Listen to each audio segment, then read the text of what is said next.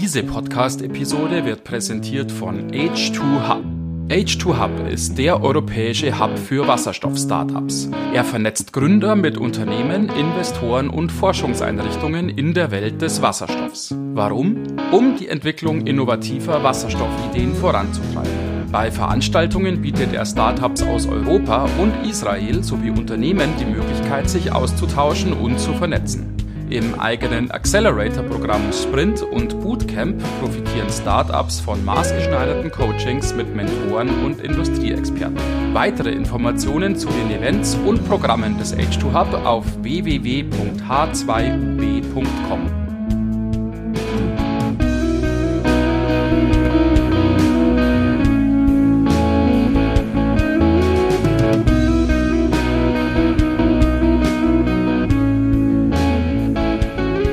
Herzlich willkommen an der Hydrogen Bar. Wir begrüßen euch zu einer neuen Folge eures Lieblingspodcasts rund um die Themen Wasserstoff und Brennstoffzelle. Und heute, Johannes, Servus, du bist natürlich auch dabei mit der ersten Folge unseres Specials, dem H2 Hub Startup Special. Ja, genau. Herzlich willkommen. And with this, we switch also to English um, to to welcome not only you listeners but also our guest today, Flor de Dufour. I hope I pronounced your name right, visited us or is visiting us here at the Hydrogen Bar. Hello. Uh, very warm welcome to you. Hi, Florian. yeah, thank you very much for coming on the podcast. In fact, we we feel honored that you have the time to visit us here at the bar. You and your company uh, um, are a part of the H2UB universe or H2UB Hydroverse, as they call it. And in fact, a few weeks ago, uh, you and your company have won the H2UB um, Hydroverse Convention Award, if I'm not mistaken, uh, as it was officially called, uh, for the best startup uh, pitch in the Hydroverse convention in summer of this year in Essen. So thank you very much once again for your time and thank you very much for coming on the podcast. It's a pleasure to have you here, Flori. Hi. Great. It's a pleasure. Indeed. I think we're one of the veterans of H2UB. So uh, glad to to keep our preparing further uh, yeah, partners like you. mm. Yeah. Do you want to give us a short introduction about yourself and especially like how you got into this role of being a veteran of H2 Hub? like when when did you start yeah working in this hydrogen world? Yes. Happy to, of course. So who am I? Aside of being French in Munich, mother of two kids, aside of that, I'm basically an energy markets and regulation nerd that fell in love with data and tech. My background is actually in energy markets and regulation. I hold a master's from Strasbourg in Paris in uh, international energy markets from about 10 years mm-hmm. ago. I'm a huge, uh, I'm hugely passionate about these topics actually of markets and regulation. A lot of people hate it. I love it. It's quite technical. In the end, it's the backbone of our energy transition. Policies, if done right, is a tremendously impactful tool right. on our energy transition. And that has been really in focus for me for the past 10 years. Having said that, I really have the temperament of a business developer. Whatever I do, I end up playing the role of a, of a business developer. And that's what I've been doing really from the start of my career, actually. So I started with a pretty classic right. corporate career. I started at Engie and then at E.ON. My first real job was in gas, actually, natural gas. I speak Russian, so people love to put me in the box of, oh, perfect, you're going to negotiate negotiate long-term gas contracts with yeah. Moscow, which I did, uh, which was fun. Turned out it was way too slow for me, and I moved to other sides of the business. I moved to the US to start up the energy storage business, moved back to Europe in charge of um, yeah renewables development topics and then six years ago, I fell in love with data. I discovered that whatever has a bit of impact in our energy transition has a very strong data analytics component. And I felt like I had to get my hands dirty with the topic. So I myself started programming on my free time during, yeah, actually during my first maternity leave, I earned two certificates in, in programming. And it was a conversation confirmation for me that okay, I really want to get into that because this is where it's happening, the energy transition. And from there, mm-hmm. I joined E.ON's chief data officer. Together with a, in, an initial team, we grew the team from five to yeah, 80 people in just a few years. That was tremendous fun. And prior to Point 12, I was in charge of data monetization for the E.ON group. So, really, how to turn data from assets, from mm-hmm. customers, mm-hmm. Outside data as well into value for the benefit of the energy transition. Developing yeah. IP, protecting IP, um, right. and commercializing IP. And it's really actually in that context mm-hmm. that a few mm-hmm. things happened that led me to point 12. What happened? Uh, the war in Ukraine hit. Heart of the war in Ukraine was my topics energy markets, regulation, dependence, energy security. Mm-hmm. And mm-hmm. suddenly Europe realized that uh, something, and especially Germany, something that they took for granted of having a supply of gas in that case was not true anymore. And I realized, okay, I really need to put my skills to the benefit of something that really matters and I started looking for other opportunities. I felt like I need to mm-hmm. jump off the big boat as much as I like it, the big E.ON boat. And then something else happened. I met with Quentin and Erica, my mm-hmm. now co-founders. Quentin was the rock star software developer for E.ON, very mm-hmm. humble, very talented, brilliant guy. And Erica is our chief product officer. I hired her into into E.ON and she's a fantastic product designer in the most noble sense of the term of really turning very complex topics and heavy duty data into usable products that people love to use. And that's really a talent. And there we found there was this one time where we had mm-hmm. coffee together and uh, mm-hmm. it was about discussing each other's options of what are we going to do next. I had several job offers on the table, and after a few minutes, it was just very clear that I would say no to everything, and we would launch Point Twelve. We had a team, strong team, uh, strong founder market fit, and yeah, so, and that was fantastic. Yeah. So was it really the case that? Yeah. Uh, so was it really the case that you? Uh, uh was it really the case that you have asked the other two guys um, if they want to join you in funding the company, or was this an idea that you, yeah, so we were mulling kind of developed idea. together and brought to life together? Yeah. So actually, uh, mm-hmm. we first found each other. So the way it started actually was not even me; it was Erica telling me, "But Flora, it's obvious. You just need to launch your own company." And not without saying it, it was very clear that she would be part of it, and and and Quentin as well. It was just a very, very obvious, and we are famous. Actually, we three are French, and so we were called the French Connection at E.ON. So people knew that when we worked together, we move mountains. so it's it's it's really interesting. Actually, Point Twelve is a people first story, and what drives us, drive that we share, the three of us, is industrial decarbonization. This is really what we care about. And this is actually how we converge onto hydrogen. Hydrogen being so powerful and this missing link for industrial decarbonization to really take place. So it was kind of an obvious alignment of planets the way it started. Hey. Mm-hmm. So basically, then this decarbonization was really the, the driving factor for your, um, yeah, for for your founding a company, but still kind of the the product did you develop it then kind of yeah afterwards? That you say okay we want to do something let's yeah. uh, find a product. Or was it more like okay we we have the idea how we can really decarbonize so we had um, the, the we systems. had industrial decarbonization as as a core theme we had hydrogen as a major theme of excitement to be fair, mostly for me because I'm a huge nerd about energy markets.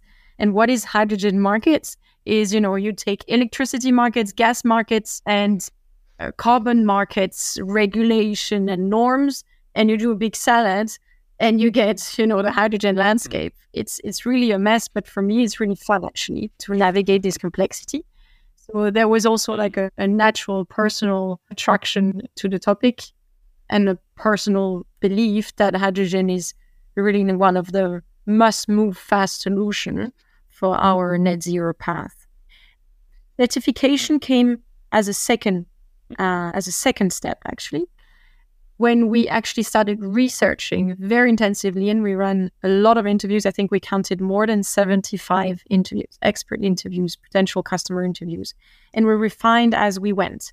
So um, we had experience in building new products and building new new uh, company ideas because it's also what I had been doing for the past few years at E.ON. So we really were super strict about following in particular the lean startup methodology of you know not having an idea and trying to push it to the market but to be close to as close as possible from the market and from potential customers from the start to let the market pull you in the direction that it needs so that we actually build a technology that people need people want it is solving a real problem so we really were very open yeah. and very uh, yeah, very obsessional with customer centricity as we started developing and validating the core value propositions of Point. Mm. Yeah. Uh, was it really the case that these customers, these clients that you mentioned and that you interviewed, were telling you that they are annoyed by the solution that is currently provided by the market. So the way of um, of yeah hydrogen being certified at the moment. Was this really a feedback that your yeah. clients gave you that that um, the way it's currently handled needs to be improved, no. or was this something that you have discovered that there might be a potential in this direction? Yes, it's a very good question because no, you're right people didn't tell us, hey, we are unsatisfied with the way certification takes place today, and you know we need other solutions. And that's actually the whole subtlety about being customer centric is that your customers don't tell you what to do; they talk about what they know and their current problems. And actually, quite interestingly, we're at a yeah. stage of the market. Yeah. I mean, it's still an early stage market, and we're very aware of that. We're still at a stage of the market where certification does not necessarily come in the top three pains of developers and operators of hydrogen or hydrogen derivatives projects. Not at all. What do people mention? Offtake. They we don't yeah. have sufficient offtake. They mention infrastructure. There isn't sufficient infrastructure for transportation, for compression, for storage. Uh, and they mention sometimes, hey, regulatory landscape is unclear.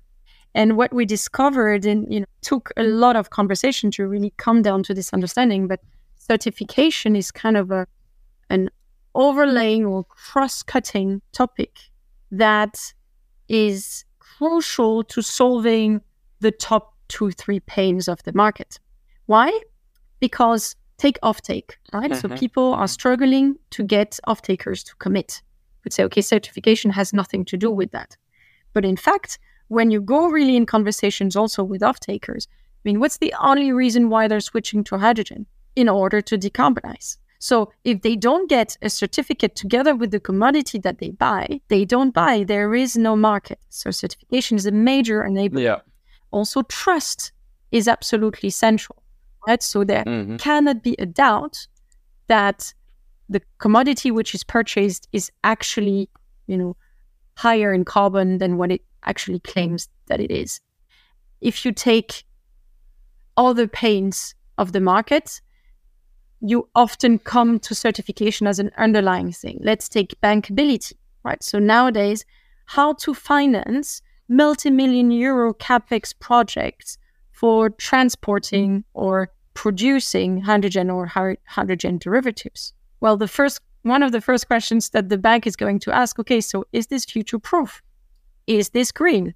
And this actually, this is how we developed almost a line of thought with Point yeah. because spoiler, Point goes eventually way beyond hydrogen. Hydrogen is really our starting point um, because it's where the, the the pain around certification is the most acute. But this is how we found this fundamental line of thought of saying, hey guys, in the net zero industry, there is no space for a commodity which is not certified green. And as a result, we need to have the safest okay. Mm. way and continuous way, technology enabled way of assessing live what is the carbon intensity and the sustainability impact of a commodity all along its value chain. So this is actually really almost almost our pitch in saying, guys, if you want to be there in 20 years, you need to have certification as part of your DNA from the start. And you need to have sustainability traceability as one of the core technology layers in your stack and work with Point12 because we will do this for you. So really need to develop this value proposition in discussion with customers and saying, guys, you need to think of us as this technology layer on top that manages traceability and certification at scale across borders so you can get rid of this complexity and make sure that it's done in the best, safest way possible. Mm. Um, maybe one question because I think we we jumped into the whole topic without really like wrapping around what your product is or what what do you offer uh, to your customers. I mean, I I got now or we got uh, yeah our listeners. I'm sure got now. It's about certification of hydrogen, but can you um, describe shortly like what what is it that you offer with Point Twelve to your customers? Of course. So, Point 12, let's start indeed with the basics. Point 12 is a technology company. We're based in Munich. Point 12 is an IoT and SaaS, software as a service, as a SaaS platform that enables energy intensive goods producers to easily and continuously certify what they produce as being green. What do we mean by energy intensive goods? Uh, we mean the heart of the commodities which are produced and consumed by our industry gases, fuels, chemicals, uh, and materials, glass, steel, etc.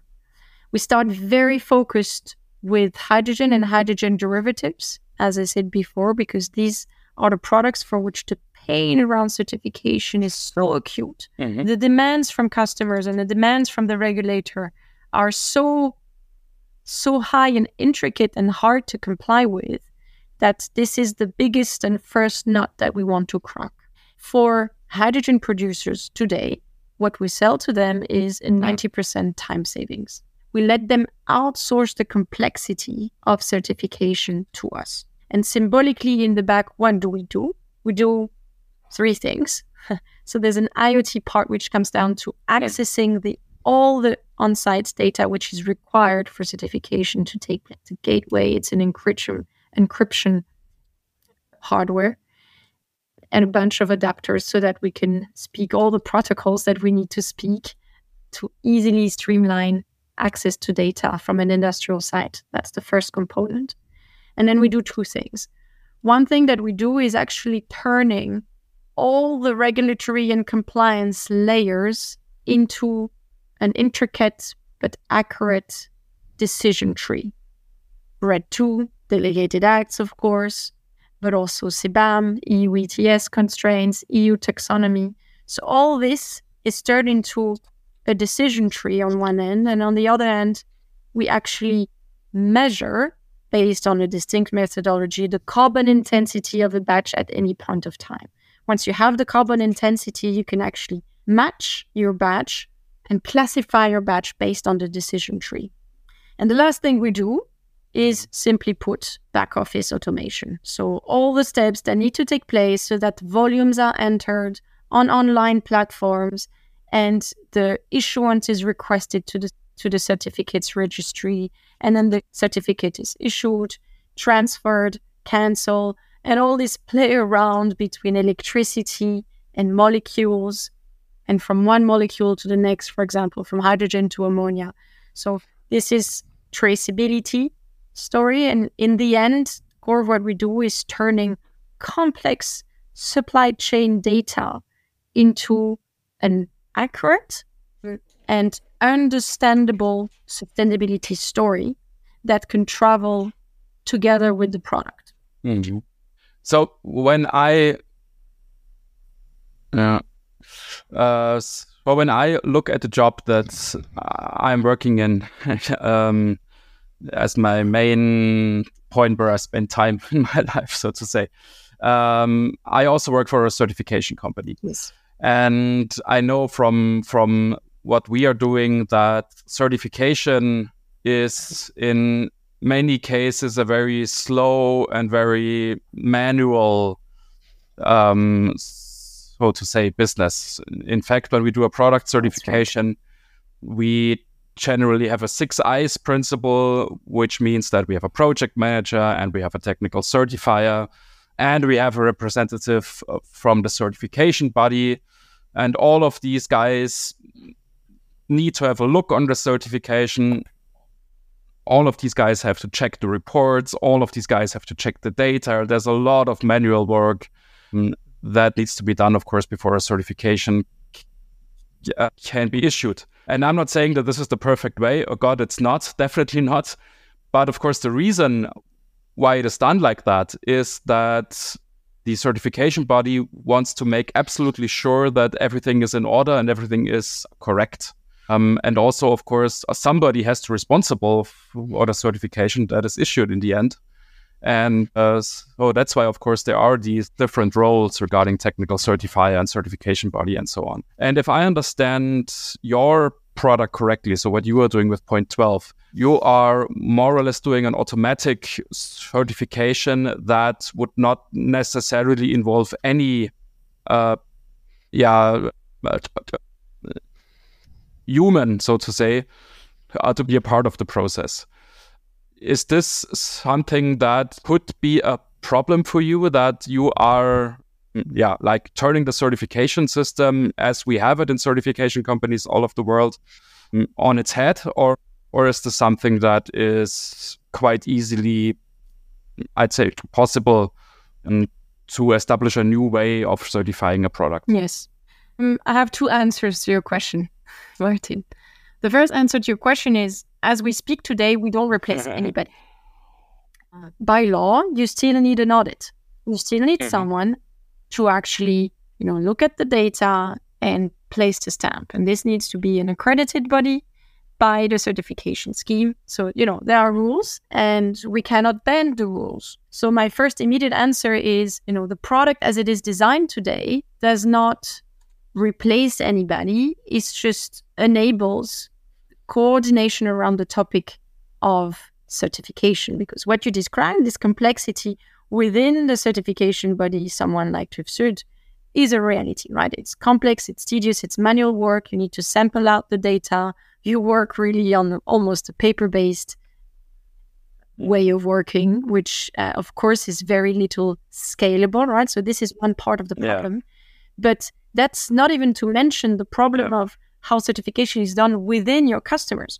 Part of the problem of certification is that uh, not, at least, not only it's complex to perform the verification, but also it's kind of everyone and no one's topic. In the hydrogen space, certification is a topic who is relevant to everyone, but kind of no one's topic. Mm-hmm. So it's a bit of like a supply chain topic. It's a bit of an ESG topic or a compliance topic. So the regulatory team will be part of it. It's somehow a commercial topic as well. It's an IT topic because there's data involved.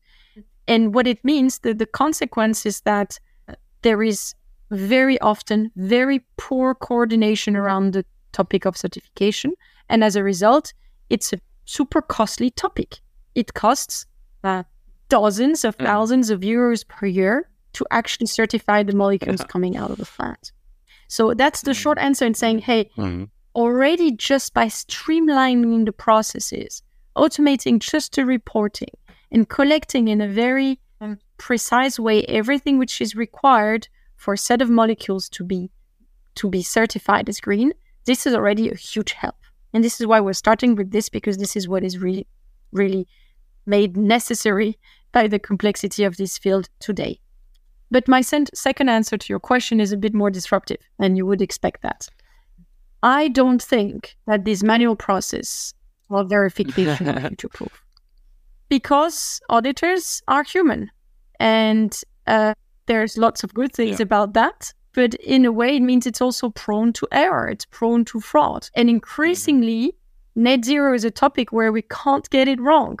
And this once per year audit, for example, it's hard to imagine that it can work really in the future at scale. Uh, so much data. I mean, when you start to look at the delegated acts and you start to see that the regulator is requiring that there's a verification at some point with an hourly granularity that indeed an electrolyzer consuming consumes electricity from renewable sources that this verification needs to take place on an hourly basis i mean no none of the producers today have the tools to deliver on you know on this set of tasks that hourly verification requires. So the more disruptive approach mm. of. Point 12 is indeed to develop an IoT and SaaS technology which is so safe, um, and that leaves absolutely no space for any data manipulation. That actually it becomes a trusted technology backbone on top of which certification schemes can say, "Hey, this is my list of requirements so you can be called green, but I want you to use the, the point 12 technology because I know that it's it's so solid that you know no fraud or no trust deficit can happen on top of it. So yeah, let's say longer term, mm. yes, it's about turning around the way certification takes place. Yeah. Mm-hmm. Yeah that gives us, I would say, a lot to think. I mean, I would have a lot of uh, more questions based on this. Unfortunately, we are running in our time limit, and I think we need to continue next week then to to go here into into more details. Um, but for the moment, thank you very much. Thank you for your time. Thank you for being here, and thank you for sharing all these these super fascinating insights about kind of yeah the background and how you got into 12, uh, point 12 uh, energy and how you founded it. With pleasure. Johannes, Martin, thank you for the good conversation. Thank you very much, Flore. And to all of our listeners, as always, if you want to reach out, if you have remarks, if you have questions, then feel free, of course, to use the email address to get in contact with us, contact at hydrogenbar.de, or you can also visit the website, of course, and you can reach the website either by using hydrogenbar.net or, of course, hydrogenbar.de. And you will also find a contact form on the website that you can use for getting in contact with us. And also, of course, if you have questions for Flore, then you can use the contact form and we'll forward your messages to her. And as Johannes was saying, we'll continue our talk with Flore next week. Thank you so much for tuning in for this week. We hope we hear. Goodbye.